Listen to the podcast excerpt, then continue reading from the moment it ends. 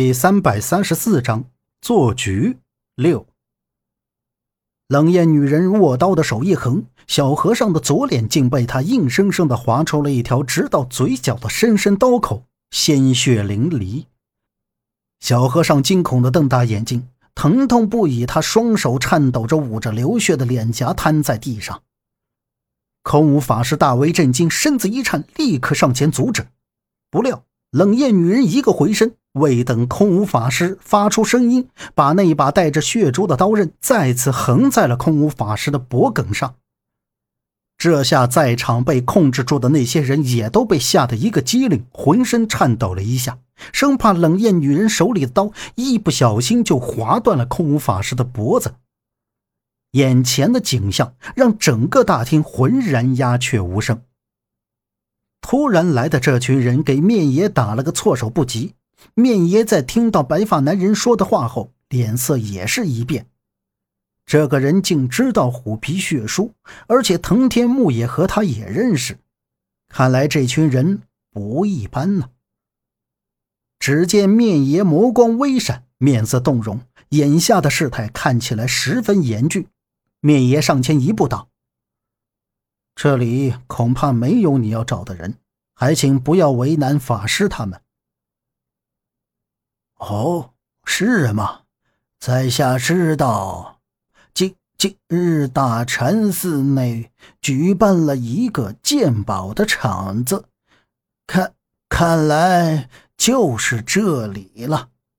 如果不在这群和尚里，想必那就一定在你们这。这群人当中，白发男人白了一眼面爷，而后扫着面爷身后的那群古玩老板们。有几个胆小的老板闻声后机灵一下，左右瞅着自己身边的人。就在这时，张天祥给他的手下递了个眼色，瞥了一眼讲台桌上那个石佛头。就见他的手下身子向后一动，那冷艳女人眼睛一撩，一个箭步就冲了上去，手里的日本刀快速架到了正在移动的那人肩膀上。但是张天祥的这两个手下也不是吃素的，怒视一眼身前的冷艳女人，伸手就朝他挥去一拳。难道一个大老爷们儿还怕他一个女人不成？冷艳女人则嘴角一勾，身子向右一闪，接着就挥起手里的刀前去。张天祥的两个手下和冷艳女人打了起来，周围也骚动了。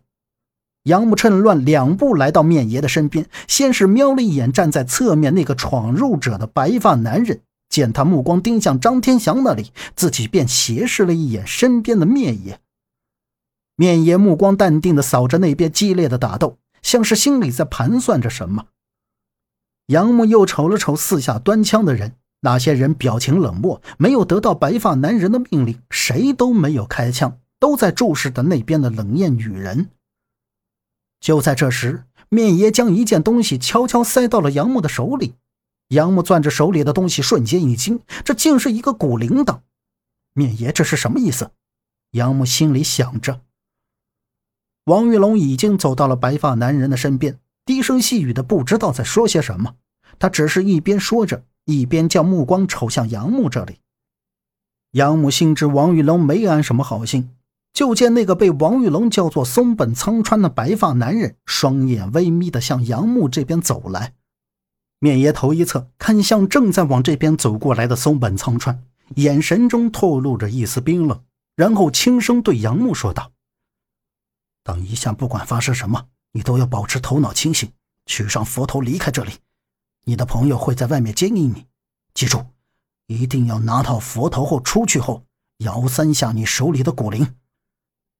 这时，王玉龙已经随着松本苍川来到他们二人面前，指了指杨木，对松本苍川说道：“松本先生，他就是那个杨家的后人，他也曾去过洛河古墓的唐王墓。”对于您想要寻找的东西，他肯定都知道。松本苍川瞥了一下王玉龙，转而上下打量着杨木，随后他的目光落在了杨木身上的那个布包，冲着杨木喝道：“呵呵，原来你就是那个躲进大禅寺的人呐！来人，把把把把他带走。这话音一落，杨木就看到从旁边走过来两个人。看着上前的人，杨木皱眉怒瞪，自己可不能被他们带走，攥起拳头准备反抗。慢着，这里是法堂，佛门之地，你们再次乱来会激怒佛祖的。空无法师上前一步，他看到另一边的冷艳女人毫不留情地挥刀砍断了张天祥其中一个手下的脖子，那人倒在地上扑腾了两下，断了气。所以，空无法师也忍不下去了，指着松本苍川大怒道：“王玉龙，斜视着空无法师，对他轻声道：‘法师，你还是不要管的太多，否则你也看到了，这大禅寺今日是不会消停的。’阿弥陀佛。”空无法师瞅也不瞅王玉龙，就念起了阿弥陀佛。王玉龙的一番话并没有什么用，他见劝说无用，就叹了一声：“哎，好自为之吧，法师。”哼！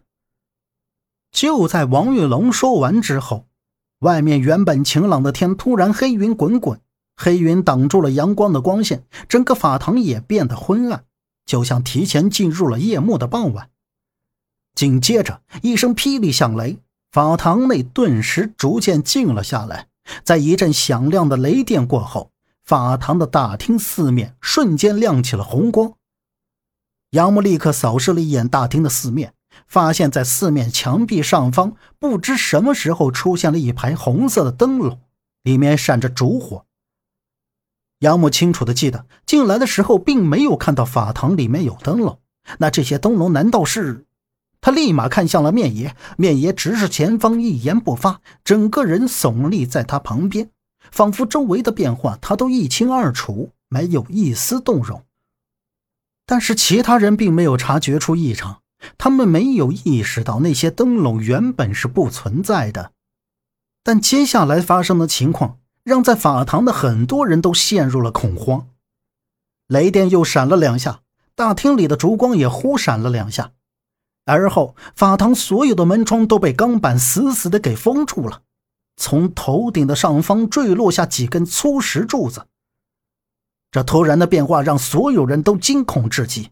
这普通的房屋怎么会出现这种情况？只见在松本苍川和王玉龙二人的上方，一根十分粗重的石柱缓缓降落。王玉龙抬头一惊，便将手里的拐杖抵了上去。眼看无法支撑，他迅速扔掉拐杖，自顾自地滚到了一边。而松本苍川的面色大怒，那表情想要把王玉龙碎尸万段，那都不解气。杨木被面爷拉到一侧的墙边，在看到石柱将要把松本苍川压下之时，那冷艳女人竟飞奔过去，把松本苍川从石柱下救了出去。然后，冷艳女人用听不懂的日语对松本苍川说了几句。他眼神寒光逼人的目光投向杨木二人，挥刀直奔他们而来。本集播讲完毕，感谢您的收听。